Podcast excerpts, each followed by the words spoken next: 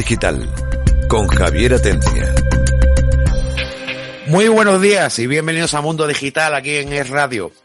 Hoy vamos a seguir en nuestra línea científica. Llevamos unos cuantos programas que, aunque tocamos temas tecnológicos, hace un tiempo que habíamos olvidado los temas científicos. Y hoy día están tan de la mano, tan relacionados, y además son muy importantes los dos.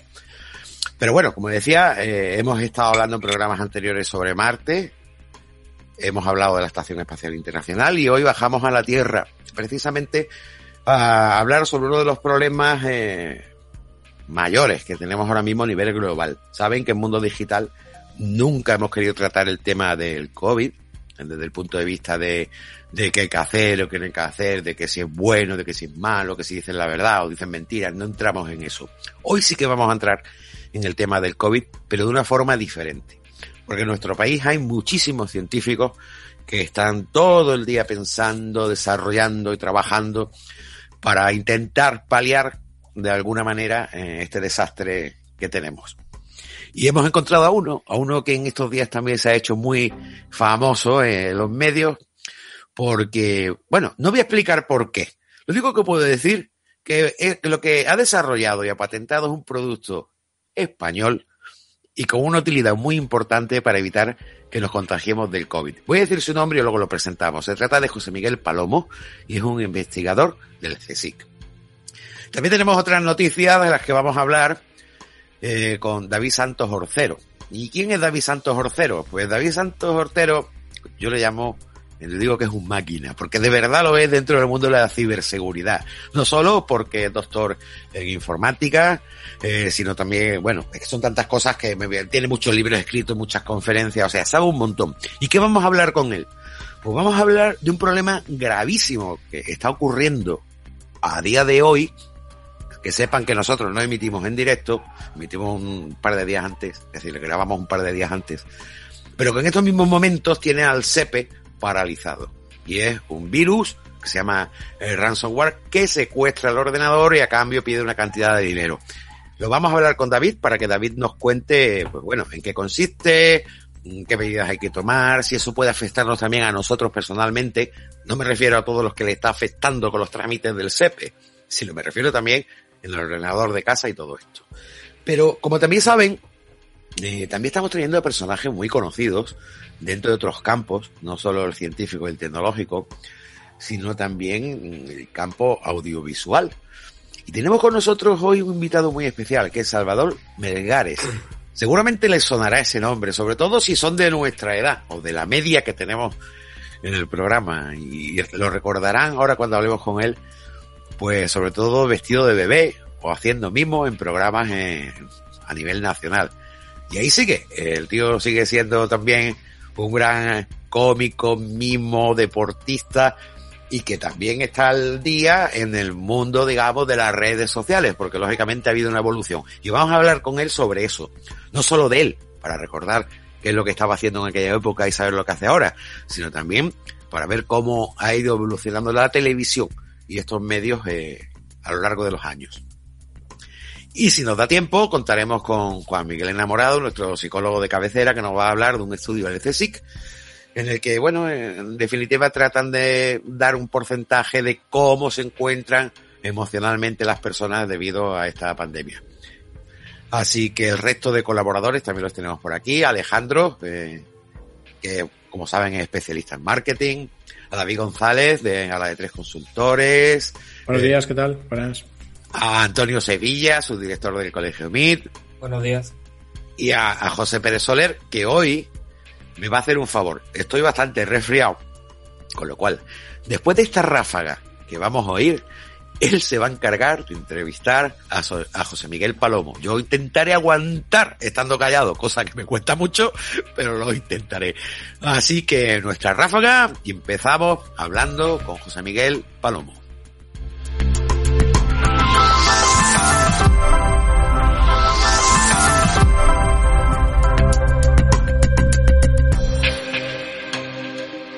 Pues primeramente buenos días, José Miguel.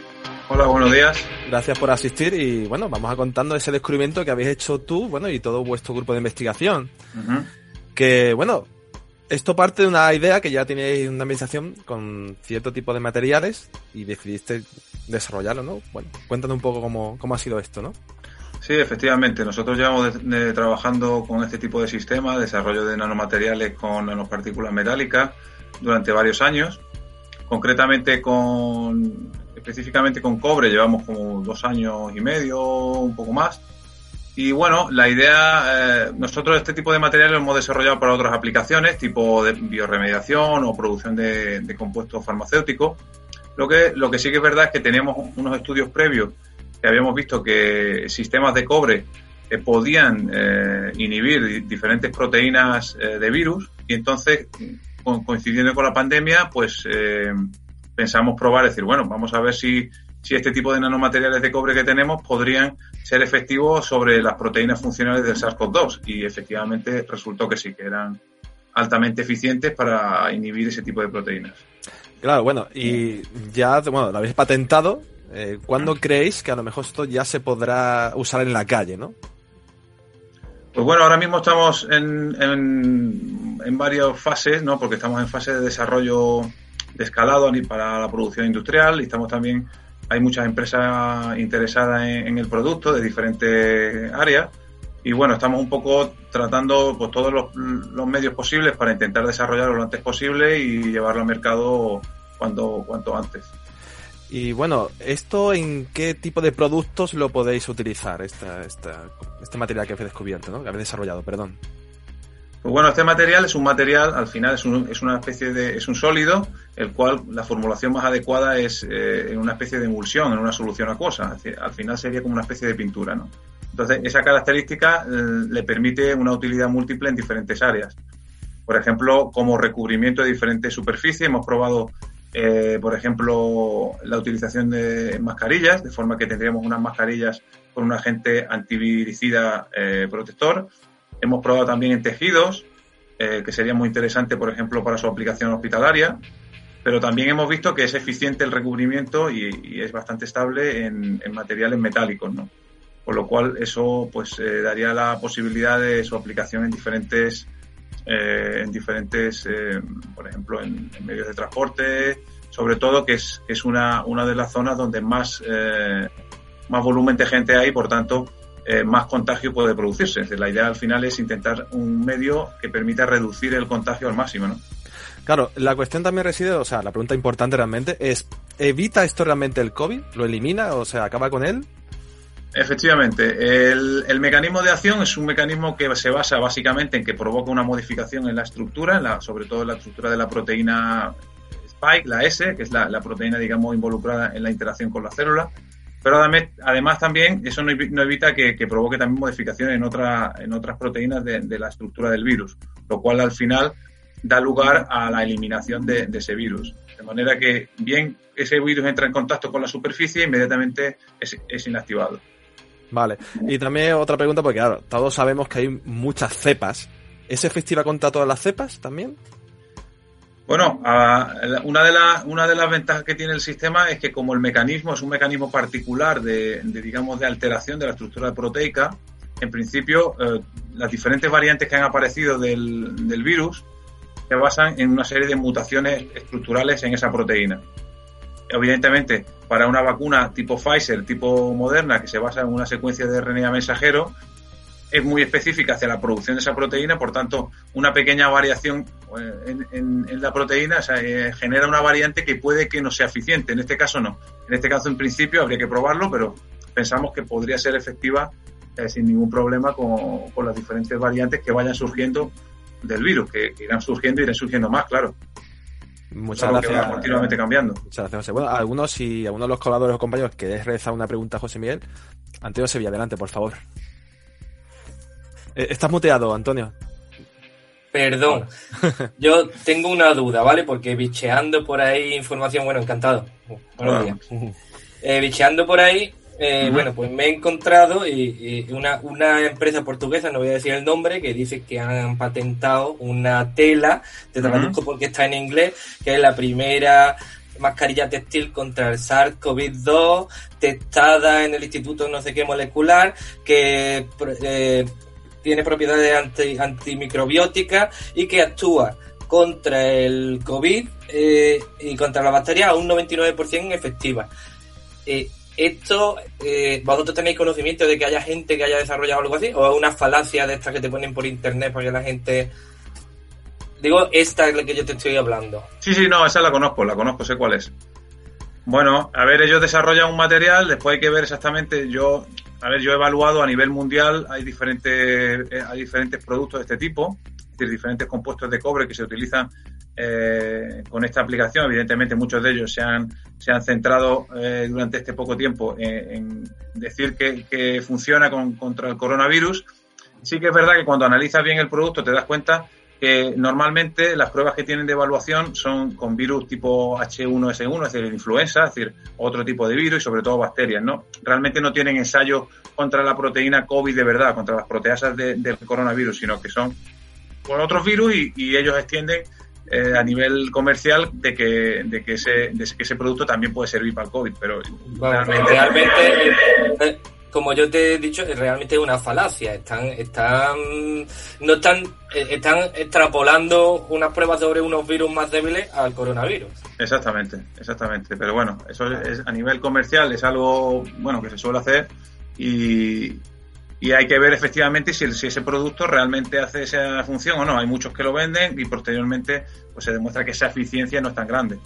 Bien, José Miguel, yo también te iba a hacer una pregunta y es con respecto a que habéis utilizado cobre. Y creo que, bueno, aunque también otro elemento como la plata creo que sirve también o podría servir, el cobre tiene unas ciertas ventajas eh, sobre otros materiales con respecto a la protección porque parece que no cambia tanto sus propiedades eh, es. por culpa del medio ambiente, ¿no? Esa es una pregunta para que lo cuente. Y había otra que te, te voy a hacer dos seguidas. Y otra es, ¿de qué forma se podrían fabricar las mascarillas? Me refiero, ¿es un producto que se puede aplicar a mascarillas ya existentes o hay que hacer mascarillas o, o algo eh, especial para ello? Y también, que si no me equivoco, también se puede aplicar a metales y a otros objetos, ¿no? Pues respecto a la respecto a la primera pregunta que era Sí, las propiedades del cobre. propiedad del cobre, efectivamente. La... Nosotros hemos utilizado cobre porque, bueno, estábamos desarrollándolo eh, eficiente. Efectivamente, el cobre en principio tiene una mayor estabilidad, eh, por ejemplo, frente a la temperatura, frente a cambios de oxidativo. En nuestro caso, nuestro producto no sufre oxidación como otros eh, productos que existen de cobre.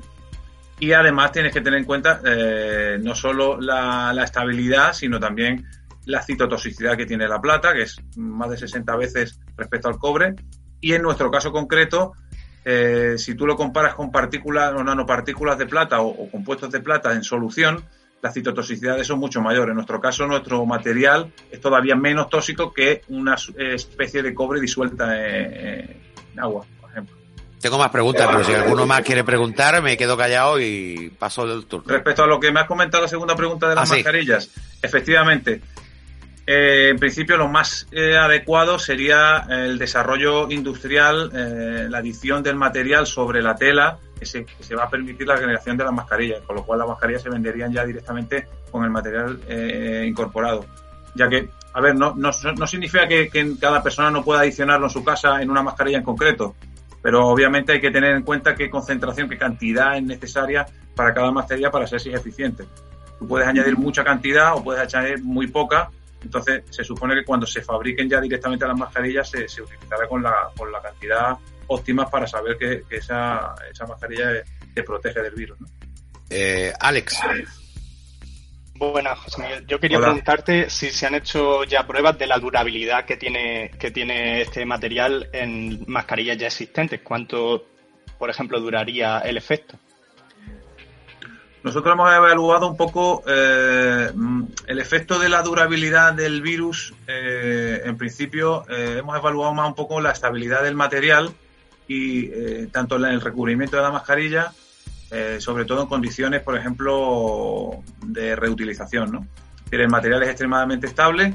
la- el recubrimiento de esa mascarilla con ese material se mantiene durante mucho tiempo. Es, posible una mascarilla quirúrgica, por ejemplo, lavarla varias veces eh, con agua a temperatura de 40 a 50 grados, el material se mantiene ahí, no se pierde en absoluto. Y bueno, hemos visto una eficiencia, algo, algo relacionado a la eficiencia, aunque no exactamente con el virus, y, y en principio el material conserva toda su eficiencia. O sea que en Vale. principio eh, eso permitiría no solo tener una mascarilla eh, la cual es, eh, digamos, protectora de- contra el virus, sino que además esa mascarilla podía ser reutilizable. Porque, eh, digamos, la eficiencia eh, que no tiene una mascarilla quirúrgica normal, sí que la tendría esta y, y podría, por ejemplo, lavarla, porque, digamos, también tienes que considerar que, que en una mascarilla, cuando se reutiliza, no solo hay que considerar que, que el virus puede estar o no puede estar, sino también tiene que considerar las bacterias que uno genera cuando esa mascarilla está cerrada, porque eh, la, la concentración de CO2, digamos, eh, interior es mucho mayor, entonces se pueden crear bacterias y, y es necesario eh, el lavado de esa mascarilla. Eh. José Miguel, sí, pregunto. yo. Una pregunta, ¿cómo es el día a día en el CSIC con tu equipo de trabajo? O sea, ¿cómo, cómo, cómo es eso? ¿Cómo organizáis? ¿Cómo, cómo decidís qué vais a hacer? ¿Cómo, cómo vais a trabajar? Bueno, eh, ahí en los centros, en los grupos de investigación, pues cada uno pues lo dirige de una manera un poco distinta, ¿no? O sea, hay gente que, que a lo mejor eh, tiene reuniones para con, sus- con, con las personas que trabajan con él y va diciendo un poco las cosas. A mí me gusta estar un poco más pendiente día a día.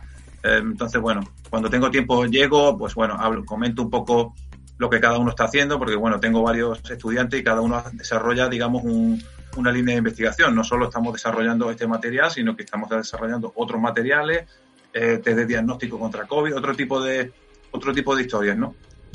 Entonces, Yo, bueno, quería, yo quería hacer una pregunta también. Otra- bueno, otra más, ¿no? La verdad que tendría tantas que, que casi que dejaría que nadie preguntara. Eh, como eh, lo primero, eh, creo que es una patente, es decir, que la habéis patentado. Decir, si la cosa funciona, estamos hablando de que el cliente potencial es el mundo. Y lo segundo, ¿cuándo crees tú que se podrá poner eh, en marcha? Es decir, ¿cuándo podremos disponer de mascarillas o, o de los productos para eh, los objetos eh, para la población en general? Sí, esa es la, esa es la pregunta. El millón. La, la pregunta del millón, exactamente. Es la pregunta más difícil de contestar porque son varios trámites, varios pasos que hay que seguir que, que, hombre, que muchos de ellos no los controlo, entonces no los controlo yo. O sea, que hay que hacer una serie de pasos, regulación, esto es un compuesto nuevo, entonces hay que hacer una regulación de la, de, la sustancia química nueva y esos pasos, pues bueno, conllevan un poco de tiempo, ¿no? Nosotros estamos trabajando, eh, digamos, en paralelo todas las líneas posibles para intentar desarrollarlo lo antes posible desde el punto de vista de escalado, para intentar conseguir pro- producir miles de litros lo antes posible. Eh, en paralelo, pues un poco ver cuál es la regulación necesaria y si podemos hacerlo lo más rápido posible. Y eh, en el mismo sentido, en, bueno, en contacto ahora mismo con varias empresas que están interesadas, entonces estamos probando, digamos, un, el material en, en cada uno de los casos para ver eh, cómo sería la eficiencia y, y cuál sería, digamos, la salida en cada uno de, los de, los de las áreas, ¿no? Porque estamos hablando desde, desde sistemas de transporte hasta, hasta otro tipo de hasta otro tipo de, de- de compuestos muy distintos, ¿no? Entonces, eh, mascarillas, por ejemplo. Voy a hacer una, voy a hacer una pregunta, no sé si alguno más quiere, pero yo me he colado. Eh, ya es una pregunta personal. Eres malagueño, ¿no? es decir, Yo, sí, yo soy de Coín. anda, pues fíjate, eh, está bastante bien, me refiero, no solo eres español y has patentado un producto en español, sino que también eres andaluz y para más datos de Málaga y para más datos de Coín, que se dice Coíno, ¿no? Coín, exactamente. Pues mira, no está nada mal, la verdad. Eh, José, mm, cuando tú digas que se nos va el tiempo, Pérez Soler, pues ¿alguien tiene alguna pregunta más? ¿Queréis preguntar algo? Nada. quedamos satisfechos y a la espera. Pues José Miguel, muchas gracias por asistir y por- Muchas gracias a vosotros, la verdad que ha estado bastante ameno y lo he pasado bastante bien. Una lástima que no te puedas quedar porque ahora vamos ya a una parte un poco más divertida, porque esto aunque sea tan importante y lo es, sin duda, como es para un tema serio, por la verdad.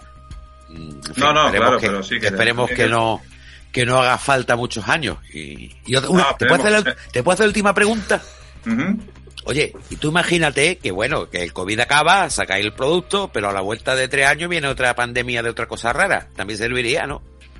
Claro, claro. O sea, es otra de las pruebas que vamos a hacer, es decir, eh, evaluar Eh. otros virus, a ver si efectivamente... eh, la efe- a ver, en principio este, este material, si inhibe, si es capaz de eliminar bacterias, capaz de eliminar virus, eh, eh, esa es, la, esa es otra de las ideas, o sea, que no sea solo una cosa de COVID, porque ojalá se acabara ya y termináramos con esto, pero que sea algo que a lo mejor eh, tenga una utilidad para el futuro, ¿no? O sea, esto evidentemente va a quedar probablemente un pozo en la sociedad de, digamos, de defensa ante, ante eh, posibles virus que, posibles amenazas que pueden venir.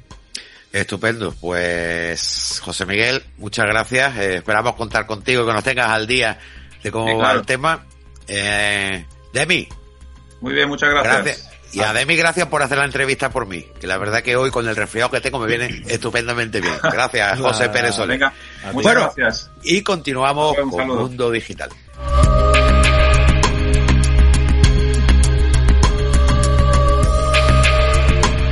Y, eh, vamos a hablar con una persona que a lo mejor por su voz no lo identifican tanto, aunque seguramente lo hayan oído. Y esto es radio, desgraciadamente no podemos ponerle vídeo para que digan, anda, mira quién es. Se trata de nuestro invitado especial de hoy, que es Salvador Melgares. Buenos días, Salvador. ¿Qué hay? Buenos días, ¿qué tal, Javier? Buenos Muy días. bien. Oye, encantado de que estés con nosotros, que hayas aceptado la invitación a estar aquí en Mundo. Digital. Es un placer. Bueno, yo no sabría realmente ni por dónde empezar a presentarte. Porque eres polifacético dentro de que como más se te conoce mismo. Pero que yo sepa, Salvador Melgares es empresario, eh, es actor, es mimo, es deportista, hasta tiene niños y todo. o sea, te ha dado tiempo a casarte y tener hijos, ¿no? Estoy aprendiendo a planchar ahora. Sí, sí, no, Sí. con estos tiempos. Bueno, queríamos hablar contigo del tema de televisión. Tú, eh, tu primera aparición en televisión, que la gente se acuerde, y ya digo, gente pues, como la media de los que estamos aquí en el programa, sí, no, no milenias, evidentemente. En todo el mundo te recordamos con unos pedazos de pañales corriendo detrás de, un, de una pelota en un programa, yo- sí. en un programa de televisión que se llamaba El Semáforo, ¿no? Sí, pasa que yo llevo muchos años antes ¿eh? de- del semáforo. Eso fue un concurso. El sí. concurso que lo gané, pero yo empecé la primera aparición en televisión en el barrio Sésamo, con Chema, eh, Don Pimpón, la época del barrio Sésamo, no sé si os acordáis. Eh, sí, que tenéis, todo el Sí, que sí, tenga sí. 50 años se, se acuerda, o 48 para arriba se acuerda bien. Pues en el barrio Sésamo. Y luego en el 123. Te hablo de televisión. En Sí, el sí, 123 estuve trabajando muchísimo tiempo, luego con Emilio Aragón, el Noche Noche, programas de televisión. y con Pero- Pepe Navarro en Mississippi, ¿no? Eso ya, pero muchísimo más adelante. Te estoy hablando del 84-85. Pepe Navarro es el 99. Ajá, ajá. mm, Más o menos. ¿Y lo del semáforo cuándo fue? Eso fue unos tres años antes, más o menos. Mm, Oye, yo creo que eso, eh, por lo que he leído por ahí, parece que lo de lo de el semáforo con tus pañales es como una maldición, ¿no? Es decir, ya está. Eso Es lo un, número, es un número que le cogí mucha manía, porque es una cosa como un poco insólita, surrealista, y la verdad que me he pegado muchos porrazos, pero muchísimos. Pero porrazos de, de físicos te refieres, ¿no? Físicamente, físicamente, me rompí los dientes, me la rodilla, me, bueno, me he hecho mucho daño en la mandíbula. Entonces es un número que sí, que es verdad, que se conoce, pero es una cosa puntual de tres minutos. De hecho, Sí, sí. fui a hacerlo a Rumanía, en Rumanía, en Surprise, Surprise, en Rumanía, con Valerio Lazarov, que era Sí, el sí. director, y me tuvieron que sacar eh, los soldados que me querían matar porque por lo visto allí hacer pipí eh, es, una, es una falta de educación tremenda en Rumanía, hacerse como pipí delante de la gente con el pañal, que no sé si lo recuerdas, que me caía, Sí, me resbalaba. Sí, sí, La sí. gente- y la gente se puso como, vamos, súper enfadada. Y me tuve que, vamos, tuvieron que pagar el número, se lió la gorda, ¿eh? Venga ya, en serio, hasta ese punto. Sí. Madre mía, lo que, lo que es la vida de- del espectáculo, ¿verdad? Eh, Ya yo soy mayor. tenemos- Bueno, mayor, pero yo te sigo viendo en redes sociales que eres muy activo y estás hecho un bandán, tío. Yo cada vez que te veo me acuerdo del bandán. verdad. No, pero yo ya casi tengo los 54 años, la, artísticamente ya forma un poco parte del pasado, todo lo que he hecho ya eh, lo veo muy lejano. A veces me veo y no sé ni si soy yo. Eh, te estoy hablando que el- desde los 34 años, más o menos, 35, yo lo dejé. Y tengo, Sí, voy sí. para 54, esto imagínate si ha pasado años. Pero lo has dejado mm, Artísticamente, Artísticamente, en porque primera empresa- línea lo he dejado. Luego me he dedicado, monté una empresa de espectáculos aquí en Málaga, Espectáculos Ilusiones. Me dedico, pues, sobre todo al turismo internacional y nacional, en lo que es en, la- en los hoteles de la Costa del Sol y también en ayuntamientos, eventos. Y así llevo ya unos 20 años, más o menos. Tú has vivido eh, el mundo de la televisión cuando no tenía la competencia eh, que Sí, tiene bueno, actualmente eh, digitalmente hablando, ¿no? Como por ejemplo las plataformas de vídeo, que si Amazon Prime, que si Netflix, Ya. que si tantos canales. Mm. Y en aquel momento era más fácil llegar a, a ser lo que tú fuiste y lo Sí, que eres, aunque no quieras. Yo no que me ahora- considero, no me considero que yo haya sido nada de, de nada. Simplemente fue una, una etapa transitoria que por suerte, de una forma puntual, pues di el pelotazo en, en un momento dado y, y aproveché el tirón. Pero no tampoco he conseguido ni hecho, simplemente he sido, he ido sobreviviendo poco a poco y buscándome eh, pues eso, una otra vía diferente, ir creciendo, creciendo y hasta que yo he hecho muchísimas cosas, por ejemplo, en la NIT, en Canal No con Arevalo, que Sí. además le tengo muchísimo aprecio, y me dediqué a la comicidad, eh, no sé, porque genéticamente a lo mejor pues me dio por ahí, me caía al suelo, me levantaba, le hacía gracia a uno, a otro, y, pero lo de mimo, yo no he sido mimo en mi vida, yo es que Pepe Navarro me puso detrás y me tiré allí un año detrás parado haciendo de mimo. Es como las cosas van surgiendo sobre la marcha de una forma imprevisible. No es que yo, yo he sido bailarín profesional, eso sí, he estado con la Toya Jackson, con Celia Cruz, con Diana Ross, eh, con Gloria Estefan, haciéndole acompañamientos. He sido un, un bailarín de haber currado mucho. Y luego, pues a nivel actoral, que tampoco he estudiado arte dramático, eh, he hecho muchas cosas en, yo qué sé, en Manos a la Obra, en Cuéntame al principio, en, en- ¿cómo se llama? Ya que hace tantos años. El botón de sacarino, por ejemplo, el ¿no? botón de sacarino, el comisario, eh, al salir de clase, he hecho un montón de programas, de intervenciones. Y he, he sido un, un buscavidas. bueno, Lo que ahí pasa era- que eh, soy una persona muy, eh, ¿cómo te digo yo? Muy... Polivalente. No, no, no, no soy una persona muy asertiva. Ahora sí, ya he madurado, pero no soy muy asertiva. Anteriormente era una persona como más eh, del yin al yang. Entonces no he sido. La palabra en español es pelota. ¿Entiendes? Hay que estar en ciertos momentos. eh, yo no he valido para eso. Entonces yo cuando no me gusta una cosa me voy, me voy y. Entonces he perdido muchas cosas o he dejado de hacer ciertas cosas porque la televisión hubo un momento que no, no la quería ni de cerca. Yo te iba a preguntar también un poco sobre el uso de las redes sociales, perdonad la- las sirenas que seguro que se oyen. Eh, sobre las redes sociales, eh, bueno, como personaje famoso, quieras tú o no, si lo eres, aunque Sí. tú digas, "Ah, ah", y mucha gente seguro por la calle te reconoce todavía, digan lo que Bueno, yo tenía el pelo largo, eh, con coleta, Claro, pero es que eres más Eh, mayor. tenía físicamente era bien distinto, era, era un niño. Ya te digo, ni me conozco cuando me veo. Pero sí, la gente, algunos me conocen, claro. Claro, entonces, eh, con esto de las redes, eh, para una profesión como la que tú tuviste, ¿tú crees que habría cambiado mucho? Aquí la solución para llegar a lo que tú llegaste habría sido montarte un canal de YouTube y hacerlo tú en tu casa.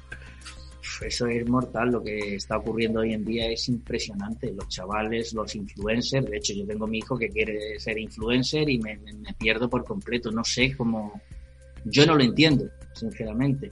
El camino que yo he llevado siempre ha sido una lucha constante, un esfuerzo, una constancia, un demostrar, un casting, otro casting y ahora cualquier persona haciendo cuatro cosas sin sentido da un pelotazo Claro.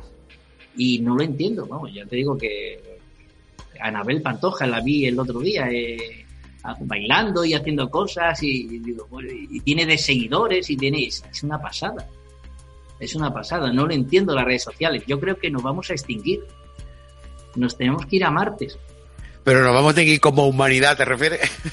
Es que no tiene sentido, no tiene sentido casi nada de lo que, bueno, su- de una forma subjetiva, hay muchas cosas que no tienen sentido. Sí, aquí yo, tenemos, a- a aquí tenemos una buena, un buen colaborador para este tema, que es Juan Miguel, que es psicólogo. Juan Miguel, eh, ¿cuál es tu perspectiva con respecto a, a este tema? Bueno, este tema tiene toda la razón lo que está diciendo. las cosas se nos van de las manos. Hay youtubers o hay mm, gente que realmente, si lo observamos mm, desde el punto de vista artístico, no hacen nada. Pero son capaces de llegar a un montón de seguidores. Eh, y no digo de los más famosos, no de estos que se van ahora a Andorra a vivir y que ganan millones de euros, sino gente mucho más normal, como los que han mencionado, que se hacen unos bailes en su casa, tienen unos minutos de televisión y tienen miles de seguidores. Este, mm, está cambiando esto que hemos hablado muchas veces de que las nuevas tecnologías y el acceso a las redes sociales que te permiten tener en tu mano en cualquier momento acceso a esas cosas, pues está volviendo a una generación, yo creo que a la generación más joven, de, de verdaderos espectadores, que son capaces de ver un, como alguien juega a cualquier juego de estos online y hay canales donde la gente se conecta para ver cómo juega otro. Antes el problema que teníamos los jóvenes era que se enganchaban a ellos a la Play o, o al juego. Ahora se engancha a ver en YouTube cómo ha jugado otro. Y muchas veces ni en directo. Es verdad que está cambiando muchísimo esto. Yo tengo a mis hijos, los dos pequeños, que están con el ordenador todo el día mirando y jugando y viendo YouTube. Y es algo que me panica, porque no queréis ver una película, no queréis ver otra cosa. Y, y es una frustración porque, papá, he, hecho los deberes, he, he aprobado, déjame, y esa es la, eh, en esa tesitura estamos. El problema es que se quiera, eh, que puede inducir a muchos chavales, que es lo que está diciendo también Salvador, a, decir, yo lo que tengo que hacer es montar un canal en YouTube y, esa es mi profesión. Pero eso no es fácil, hay que estudiar una carrera. a eso me refiero. Ese, ese, es el gran error. De, es que es como yo quiero ser Messi. Messi hay uno en el mundo. Hoy es que no hay más. Entonces, para ser un youtuber, ¿cuántos hay aquí en España que de verdad funcionen? ¿Cinco? ¿Diez? ¿Entienden? ¿Cuántos hay de verdad? ¿Y cuántos millones de personas se quieren presentar?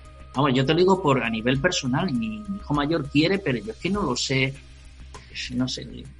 Es que también, también, Salvador, es como en tu profesión. También depende del sector que elija dentro de YouTube si eres famoso, si eres muy famoso, sales en la televisión y eres, qué sé, una persona ya eh, madura, que tienes un programa en el que eres, yo qué sé, protagonista o presentador o colaborador, en un momento dado tienes muchísimas posibilidades de abrirte un canal y tener seguidores y promocionar marcas y ganar dinero. Pero para eso hay que estar en primera línea. ¿Entiendes? Eso pasa mucho en programas como Telecinco. Si te das cuenta, el Sálvame y eso, cada uno tiene su, su, historia. Sin embargo, si no lo eres, es una guerra muy difícil, muy difícil, que, que bueno, y yo lo veo muy difícil, lo veo complicado. Yo siempre a todo el mundo le digo, hacer una carrera, estudiar, dedicaros a crecer emocionalmente, culturalmente, porque, y más culturalmente con la ignorancia tan grande que hay hoy en día, porque nada más pones en la tele, incluso el gobierno, esto es una locura, es una locura. Entonces yo no entiendo nada y hay que estar de verdad, en vez de tantas tonterías, tener un poquito más de cultura. Salvador, como nos calentemos. Como, nos calentemos, no, no, acabamos, no acabamos. En esa línea creo que Juan Miguel quería decir algo, ¿no? Sí, no, quería decir que, que el concepto de influencer, de influencer o de influyente lo estás definiendo muy bien. Es alguien que tiene un estatus, que sabe de algo, que sabe hacer algo, transmite y la gente lo sigue, influye sobre la gente. Hacerlo desde, desde la vía inversa, ser alguien que lo único, el, único mérito que tiene es ponerse delante de una pantalla, muchas veces hacer chorradas, incluso hacer daño en algunos casos, ¿no? Y a través de ahí ganar seguidores y, y conseguirse una persona influyente, seguramente eso funcione temporalmente durante un espacio de tiempo corto incluso dará dinero en un corto espacio de tiempo. Pero no creo que, YouTube o cualquier plataforma que haya pueda soportar durante mucho tiempo este tipo de inventos. Seguramente cambiará y, al final la base será la que estás diciendo. La gente que tiene una formación, que investiga, que saca productos, es decir, eso sí son gente verdaderamente influyente. Alex, creo que quieres preguntar también. Sí, bueno, yo quería, quería contar una, una pequeña cosa. El otro día yo estaba hablando con mi sobrino, que es un adolescente, y, él me decía, me contaba cosas de YouTube, de Twitch y de plataformas nuevas, ¿no? Que hay ahora. Y yo le preguntaba, macho, pero ¿cómo puedes ver a otra gente jugar a videojuegos, ¿no? ¿Qué atractivo tiene eso? Y el chaval se da la vuelta, se gira y me dice, pues no ves tú a gente jugar a un partido de fútbol y están jugando algo. Y, por un momento, por un momento me quedé un poco en shock, ¿no? Porque, porque da, a mí me, daba que pensar, ¿no? Hay, no, no, no es por crear debate, es simplemente que me, yo, No, no, perdón. Eh, habla Antonio Sevilla y hay que explicar que es su director de un colegio, del colegio MIT, con lo cual... Es que, a ver, eh, eh, estoy completamente de acuerdo con tu sobrino, Alex, pero es por una cuestión de perspectiva. Vamos a ver, si por ejemplo el fenómeno Gran Hermano y ese tipo de programas fueron un éxito, es porque a la gente le gusta ver lo que hace otra gente. Sí, el cotilleo. Claro, entonces si tú eso lo extrapolas a una generación que están desde pequeños acostumbrados a las redes sociales, a YouTube, a etcétera, etcétera, y les pones el cotilleo que ya nos gusta a los adultos, pero con temas que a ellos les gusta, como juegos de ordenador, como vídeos chorra, porque la mayoría de los vídeos que también ve mi hija son vídeos que no tienen sentido, pero desde su punto de vista tú tienes que que darte cuenta de que para ellos es lo mismo que para ti ver, yo qué sé, la isla de los famosos o ver Gran Hermano. Tú al final estás viendo gente haciendo el tonto un rato y a ti te distrae. De hecho, eh, el eSport, que es como se llama esto de, de jugar para que los demás te vean, mueve muchísimos millones, es un negocio brutal.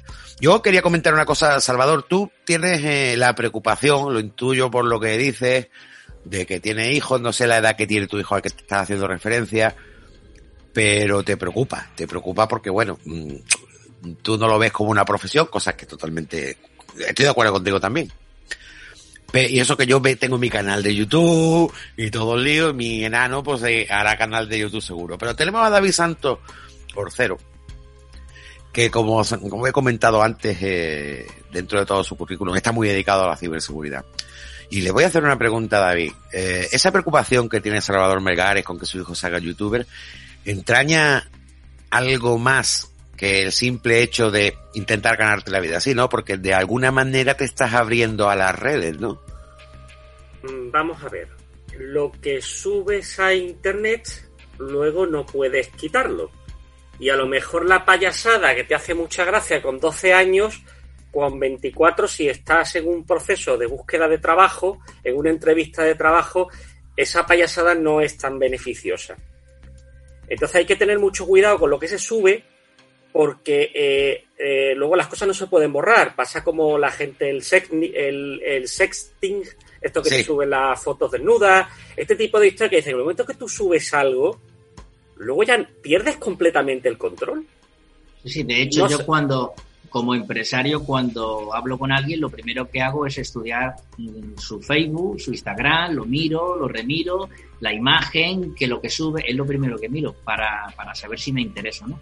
De cualquier forma, aquí me gustaría hacer dos incisos, perdona, el, porque es que muchas veces con lo de los youtubers se están mezclando, en mi opinión, dos tipos de youtubers que no tienen absolutamente nada que ver. Tenemos un youtuber que resulta que es una persona súper carismática, que diga lo que diga, le va a gustar a la gente porque engancha, hay gente que podría estar presentando un programa de televisión sin ningún problema y le iría de maravilla, pero en lugar de presentar un programa de, televisión, habla de sus cosas y de su vida en, YouTube. Ese funciona, pero ¿cuánta gente hay de esa? ¿Uno de cada millón?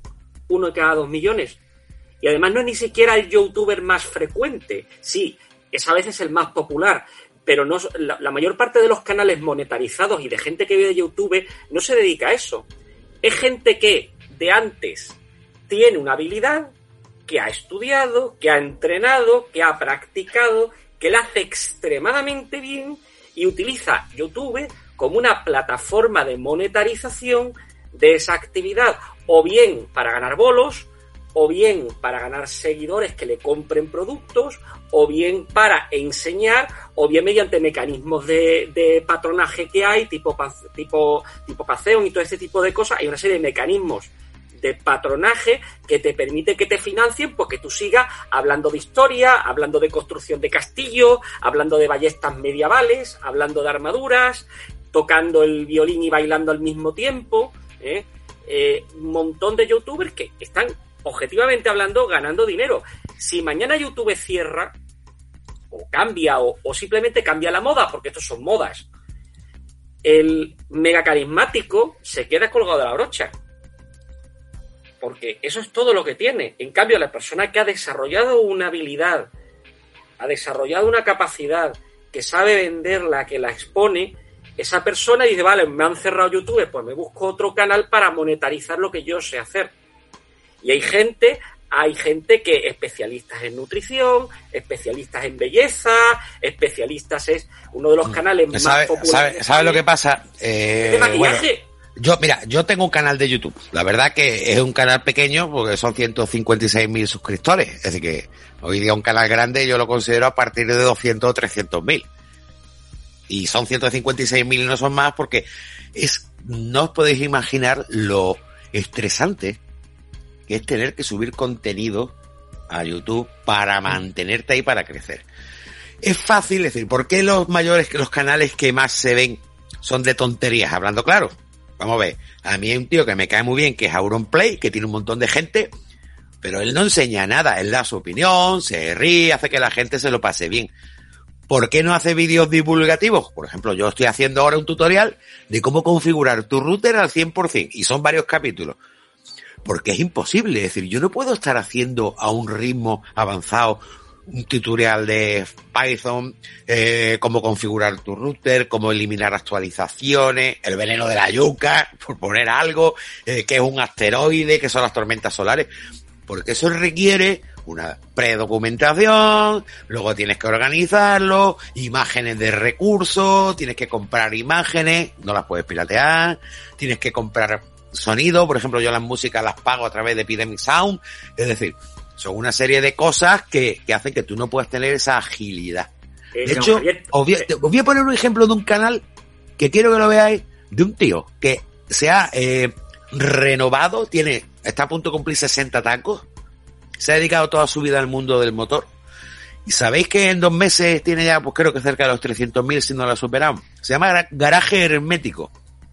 Habla sobre el mundo de los coches. Se ha buscado a un socio, creo que, eh, creo que es chileno, que es realizador, y él que ha sido director de revistas del motor, es decir, un tío periodista, probador de coches, se ha hecho un canal divulgativo y está creciendo como la espuma, pero se está zampando tres vídeos a la semana. O sea, está full time. Dentro de un año ese hombre está agotado. O sea, pero agotado, agotado. Eh, Javier, perdona, pero es que, eso- es que ese es un elemento muy importante. Que no lo saben los chavales. Una cosa, no es que son dos cosas distintas. Una Es que cosa es que monetariza por visiones, que es tipo Auronplay, que él monetariza por gente que ve. Y otra cosa, cuando generas contenido, lo normal es no monetarizar por visiones, porque tú vas a un nicho de mercado muy concreto. No, no, no, Tú no, monetarizas por patronazgos. No, no, no, no, mira, eso también. Pero te puedo decir, yo por ejemplo en mi caso canal divulgativo. Diferencia con un Auronplay. Mu- Muchas, pero me refiero a cómo funciona. Auronplay sube un vídeo.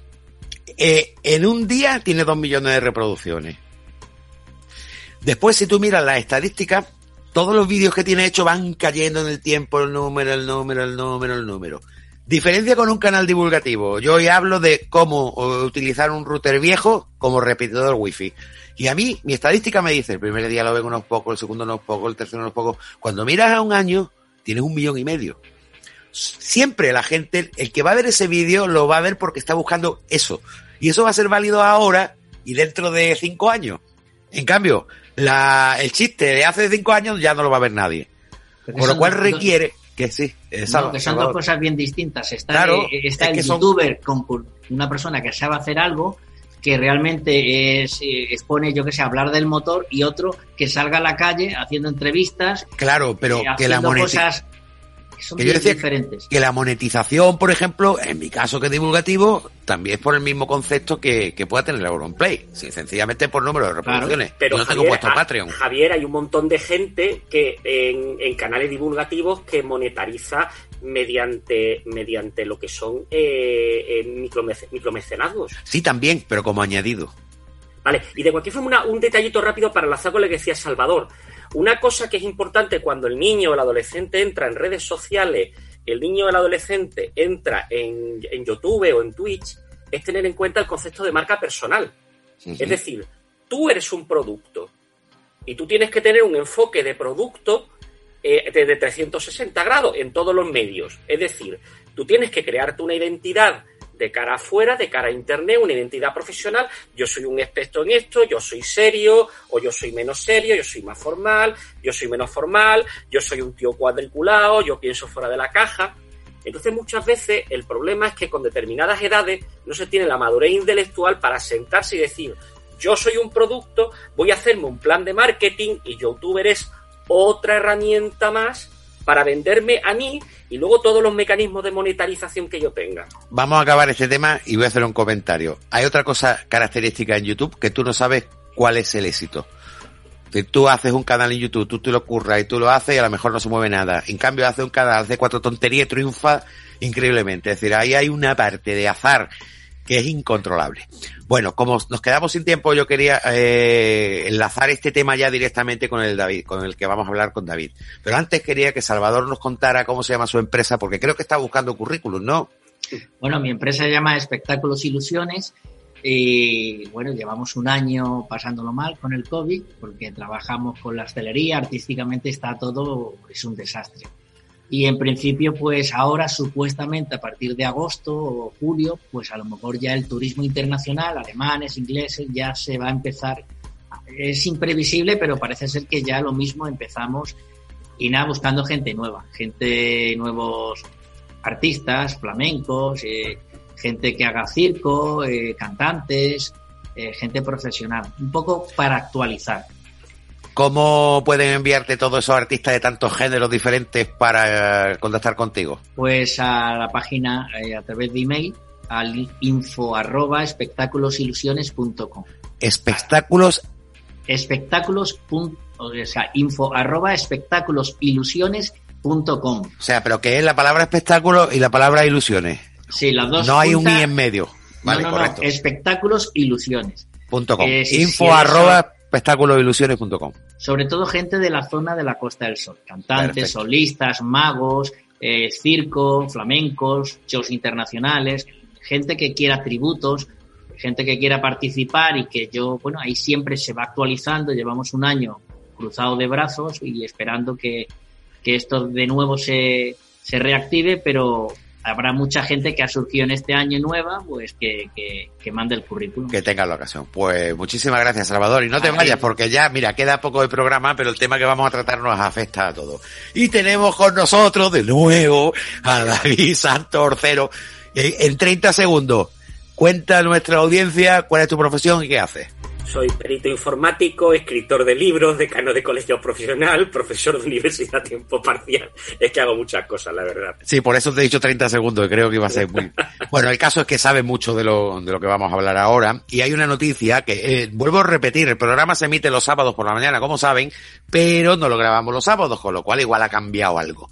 Pero en estos mismos momentos el SEPE, la web del SEPE está cerrada porque parece ser que el SEPE ha recibido un ataque de un tipo de virus que se llama ransomware que lo que hace es secuestrar al ordenador. ¿Cómo lo secuestra? Sencillamente coge tus datos, te los encripta y te dice, amigo, no puedes acceder a nada porque está encriptado. Si no pagas X cantidad, no te doy la clave para que desencripte. Eso básicamente de una forma muy rápida explicado. Pues eso lo ha pasado al SEPE. Con lo cual ahora mismo cualquier trámite es imposible porque directamente los 700 y pico eh, mm, centros de, del SEPE en España, más todos los teletrabajadores que están con sus portátiles, tienen apagados los ordenadores. No sé si lo tienen apagado porque están todos encriptados o por precaución. Pero eh, el asunto es muy, muy grave. Y quiero que nos cuente David Santos si esto del ransomware es tan grave y qué puede pasar. Vamos a ver, el problema es peor todavía, porque no es que cifre tus datos, es que puede cifrar tus datos o puede sobreescribir tus datos con, dat- con números aleatorios. Se puede destruirlos. Es decir, destruir los datos, tú te crees que están cifrados y realmente los datos no están cifrados, están borrados, están sustituidos por archivos que contienen datos aleatorios y que tienen el mismo tamaño. Y tú crees que están cifrados y no están cifrados. Con lo cual, puedo- da lo mismo sí. que pagues o no pagues, pero es que es Pues peor. te, Es que voy a hacer puedes una pre- pagar. te voy a hacer una pregunta. Mira, eh, lleva ya dos días sin servicio. Dos días. Estamos hablando de 48 horas o más. Sin servicio. Todo paralizado. Eso es una mala señal, ¿no? Eh, no, lo que es peor señal, eso es mala señal, no nos vamos a engañar, pero hay una señal peor. Si tú entrabas en la web del SEPE y tú veías el código fuente de la página, veías que la página eh, era una copia, un copy paga de una cosa que es Wayback, Wayback Machine. Wayback Machine básicamente es como una especie de caché de Internet. Sí. Lo cual significa que al menos de la página de seguridad es posible que no tuvieran eh, copia de seguridad. Hay que tener en cuenta que la administración pública... ¿Se te está planteando de que no haya copias de seguridad de los No, datos vamos a del ver. SEPE? Eh, Es que el Joder, problema pues. es que, de entrada, vamos a Madre. contextualizar. Hay una cosa que el Real Decreto 3 2010 que define una cosa que se llama Esquema Nacional de Seguridad, que es de obligatorio cumplimiento para las administraciones públicas. En el artículo 25, si no recuerdo mal, eh, obliga a tener backup. Y ya esto parece que backup no tiene mucha pinta. Pero es que es más. Es que hay que hacer un análisis de riesgo, hay que hacer una planificación, un plan de contingencia, hay que prever la continuidad de la, de la actividad, hay que hacer una serie de cosas para que si pasa algo, haya una recuperación lo, lo antes que sea posible. Hay primero un plan de respaldo para que antes de que pase la cosa podamos recuperarnos, eso es el backup hay un plan de emergencia que es decir, oye, que nos ha entrado un ransomware, ¿qué hacemos? Corremos como pollo descabezados por la sala, ¡ah! Nos ha entrado un ran- No, no. Este tiene que hacer este, este tiene que hacer este, este tiene que hacer este, con funciones nominales. Y finalmente un plan de recuperación para decir, no, no, es que cuanto antes tenemos que volver a restituir el servicio. Y el hecho de que llevemos dos días así, que no se sepa cuándo va a volver, que se esté hablando que tienen que tirar de vacas antiguo, que se esté hablando que va a haber que volver a meter datos a mano. En un tema tan delicado como el, como el CP, a mí me pone los pelos de punta. Vamos a ver, te los pone de punta ya y, y- y vuelvo a repetir para que, como lo van a oír el sábado, a lo mejor sábado ya funciona el SEPE, pero si este sábado que nos están oyendo no está funcionando el SEPE, mm, David Santos, mm, si desde el día 9 hasta el sábado, que no sé ni qué día es, hoy, no sé ni qué día es del, del mes, está sin funcionar, o sea, estamos hablando de cuatro o cinco días, entonces ya sí que podemos dar por perdido el asunto, ¿no? Es que cuanto más tiempo pase, más preocupante es porque significa que peor estaba planeado. Vamos a ver, cosas malas pasan. Eso es un hecho. Y, lo que es estar protegido para restituir al instante es extremadamente caro. En España lo mejor esos recursos los tiene la agencia tributaria. Podíamos entrar seguro. en por qué razón Seguro. la agencia tributaria tiene esos medios y luego justicia tiene el Exnet, que podemos hablar largo y tendido del Exnet, o, o el SEPE tiene lo que tiene. ¿Y por qué razón uno, la EA tiene lo que tiene y el SEPE y justicia tiene lo que Pero seguir, pero eh, como hay tan poco tiempo, quiero, quiero ser muy intenso en las preguntas. Vale, primera cosa. Segunda cosa. Resulta que en ransomware la base es que te secuestre los datos, te los borre, te los machaques, da igual. El caso es que al final te pide pasta para que los recuperes, que luego ya veremos o no. Yo he mirado en Estados Unidos, por ejemplo, pagar la, la, el rescate es un delito, puede ser un delito. En España no lo sé. La cuestión es que las noticias dicen que no han, que no han pedido ningún rescate. Y el gobierno dice que eso se ha hecho para enturbiar la imagen del SEPE. Ya, ya, léelo, las noticias, o sea, no te, ríes- te ríes, pero bueno. A ver, un ver, Yo no me puedo tirar de los pelos porque no tengo. Exacto, bueno, tiene las barbas, es que ustedes no lo ven, pero por abajo tiene unas barbas increíbles para Sí, tirarse. eso sí. Por eso me río, porque es que la alternativa es Cuenta, llorar. cuenta. Entonces, Eso es lo que pone los medios, yo. Ver, Eh, ¿puedo un interrumpir? ransomware- Un ransomware cuando se activa, lo primero que te dice es paga tanto a tal lugar y recuperas tus datos y tienes tanto tiempo. Esto es lo primero que te dice un ransomware en la pantalla. Es que no están pidiendo rescate. No, vamos a ver. No va a llamar un tío con un altavoz para modificar la voz diciendo soy el que le ha secuestrado los datos, o nos paga tanto, le pego un tiro en la cabeza a, lo- a los datos y le voy a comenzar a mandar un dedo que de cada dato al... Eso no funciona así. Vamos a ver. O sea, entonces, eh, ¿tú qué piensas? Yo pienso, por un lado, que de las noticias te tienes que creer lo justicia. No, eso ya, ya, ya, pero ¿qué piensas? ¿Que, que quizá esta noticia está generada por si tienen que pagar? No, porque ahora mismo están en la fase de pollo descabezado, corriendo, ¿eh? manchándolo todo de sangre, y todavía no han pasado esa Bueno, Una, ahora- pregun- eh, una pregunta de, de la ignorancia. Salvador. Si una persona paga, eso se arregla y eso no se puede coger judicialmente. O sea, la policía no se puede investigar hasta qué punto, porque eh, eh, esto es un delito, creo que bastante fuerte, ¿no? Eh, Perdona, Salvador, de entrada que pagues no te asegura ni de remoto que recupere los datos. de entrada. Y luego, normalmente los sistemas de pago son poco trazables. Ha habido un montón de sistemas de pago, ahora se hace con criptomonedas, antes se hacía de otra forma. Eh, siempre dicen, ah, es que las criptomonedas son malas. No, no. Eh, la moneda que se emplea mayoritariamente para tráfico de drogas, tráfico de armas, tráfico de personas, es una, no es una criptodivisa, se llama dólar norteamericano. Esa es la moneda que se utiliza mayoritariamente para todo tipo de negocios turbios. Eh, entonces, no quiere decir que paga principalmente para eso. A lo que voy es que mm, el medio es complicado de trazar, pero aunque fuera fácilmente trazable, normalmente juegas con varias jurisdicciones legales. Es decir, eh, yo que sé, a lo mejor la policía uzbeca es maravillosa y me estoy, estoy diciendo una barbaridad. Pero claro, la Policía Nacional mandó un fax a la Policía de Uzbekistán para requerir información de yo que sé qué. Y ahora, si tú pillas que el fax de Uzbekistán lo coge un funcionario colaborativo, va un juzgado, patatín, patatán, y dice, no, no, es que esto realmente no viene de aquí, esto realmente viene de Somalia. Y ahora tú coges y manda, el, el uzbeco manda un fax a Somalia para que el señor de la guerra de Somalia lo baje y dice, mmm, esto viene, no sé si me entendéis por dónde voy. Sí, pero nos quedan tres minutos y, y la verdad que esto es tan apasionante que, David, semana que viene con nosotros otra vez, ¿eh? tenemos que continuar de este tema, eh, ver lo que ha pasado a lo largo de la semana y solamente te iba a hacer una pregunta y contéstamelo muy rápido. Si se han perdido los datos, entonces... A meterlos de nuevo. ¿Y cómo se saben qué datos han perdido, qué solicitudes de subsidio o de ERTES y todo eso? Por eso estoy diciendo que esto da pánico. Da pánico. Pues, o sea, a ver espero que quede, aunque sea muy antiguo, pero que quede algún backup, backup en algún lado. Bueno. Es que si no, hay gente que depende del SEPE para vivir. Es Ya, que- ya, ya, por eso te lo digo, por eso te lo digo. Bueno, una, siento deciros que se nos ha acabado el programa, nos quedan dos minutos y algo. Eh, por lo cual, eh, bueno, primero, Salvador Melgares, muchísimas gracias.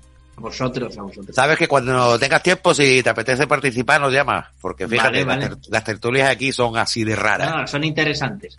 Eh, David Santos, quedas emplazado para la semana que viene, segunda parte de este tema, porque eso que le ha pasado al ERTE también le puede pasar a un usuario en su casa. Sí. Y tenemos las fotos del bautizo, de las bodas, el vídeo de no sé qué, Sí, los documentos y todo eso, sí. la liamos. La liamos. Eh, así que semana que viene. Por supuesto, Juan Miguel Enamorado la semana que viene tendrá que exponer su tema sobre los datos que ha sacado el CSIC de Claro. temas psicológicos de cómo se encuentra la población pues debido a esta pandemia y al resto de colaboradores pues en plazo también. También tenemos algún que otro entrevistado nuevo, pero ya eh, David está comprometido, David Santos Orcero, y ustedes pues sigan al, al tanto las noticias. Y bueno, nos despedimos aquí para, para esta semana. Nos vemos la semana que viene. Y vuelvo a repetir, Salvador Melgares, muchas gracias. A vosotros, muchas gracias. Y Javier. como, como vives en Málaga, que tengo que decirlo, tenemos que quedar para tomando un café con todas las medidas de precaución del COVID. Cuando tú quieras. Pues te llamo y quedamos. Sí, sí. Pues, Ale, muchas gracias. Antonio Postigo, que se ha incorporado y como no le ha dado tiempo a decir nada, pues ahí está. Pero bueno, ahí está con nosotros. Juan Miguel, gracias. David González también, hasta muy calladito. De la de tres, muchas gracias. A Demi, pues por hacerme hoy la arrancada y evitar que la garganta se me quedara ya fuera de combate. Y a todos ustedes hasta la semana que viene. Si tienen alguna duda, pues búsquenos en redes sociales y nos van preguntando por ahí, sobre todo con lo del SEPE, que creo que es un tema bastante fastidiado. Bueno, que tengan una buena semana y que todo esté arreglado para la que viene. Mundo Digital con Javier Atencia.